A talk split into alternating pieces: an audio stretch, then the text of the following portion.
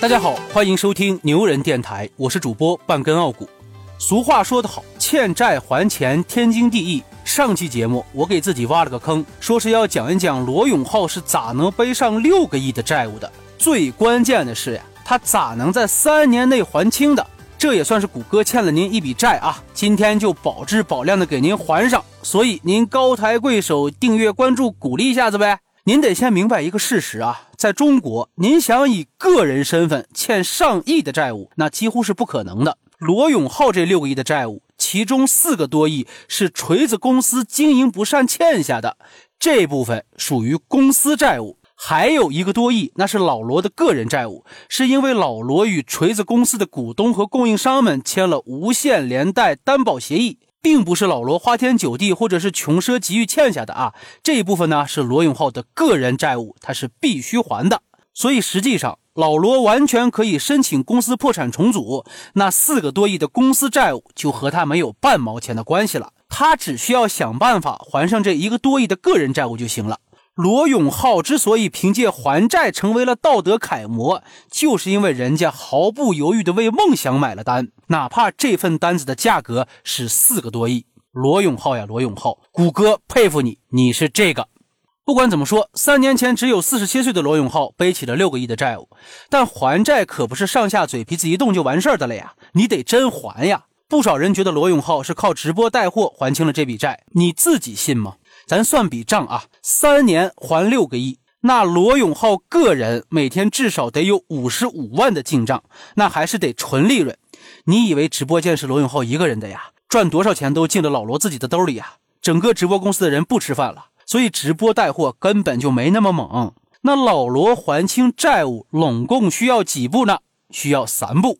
第一步。二零一八年，锤子公司通过出售产品专利、知识产权、项目团队等形式获得了资金一点八个亿，这就差不多三分之一了。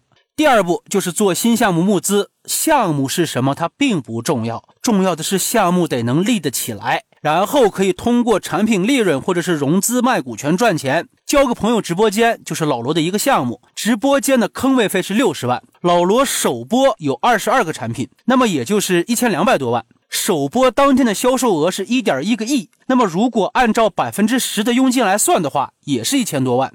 那么交个朋友直播间首播的时候就赚了两千多万。据不完全统计啊，老罗从开播到二零二一年年底这大概一年半的时间里，交个朋友直播间至少赚了八个亿。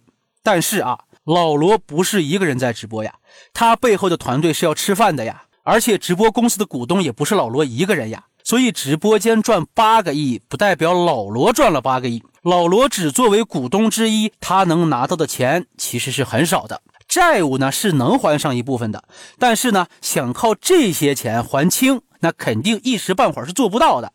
那接下来就第三步了呗，融资卖股权。说白了就是我这个直播间做起来了，这个项目本身值多少钱它并不重要，重要的是我这个项目有强大的销货能力。那就有人会喜欢，也就会有项目估值。如果有人想入股，哎，那不好意思，真金白银拿钱来换，这钱来的那是又快又稳呐。与此同时呢，老罗自己还下海捞钱，什么为游戏念广告啊，上脱口秀大会啊，甚至还为微商站过台啊。那这么一搞，赚钱还个人债务的同时，又凭借炒起来的热度反哺了直播间的影响力。后来呢，上尾投资就用五点八九个亿购买了直播公司百分之四十的股权，老罗作为股东又赚了一笔。老罗三年能还清六个亿。钱大致就是这么来的，这背后也离不开一众圈内好友的鼎力相助。这些朋友能在老罗危难之时出手相助，也是看中了老罗有责任、有担当的品质。所以，老罗的《甄嬛传》从表面上来看，好像是一出苦情戏，但从长远来看，这实际上为老罗奠定了深厚的人脉和资源。老罗前一段时间宣布要再次进军科技领域，要在元宇宙这块大蛋糕上分一杯羹。希望老罗能够梦想成真吧。老罗在一个老赖 CEO 的自白这篇文章中有这么一段话：创业维艰，过程难免窘迫狼狈。不管身上是血是汗是屎是尿，只要战士不下战场，一切都有可能。马克吐翁和史玉柱能做到的，我也能做到。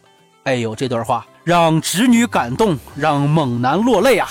好了，就这么着吧。感谢收听牛人电台，我是主播半根傲骨，我们下期不见不散。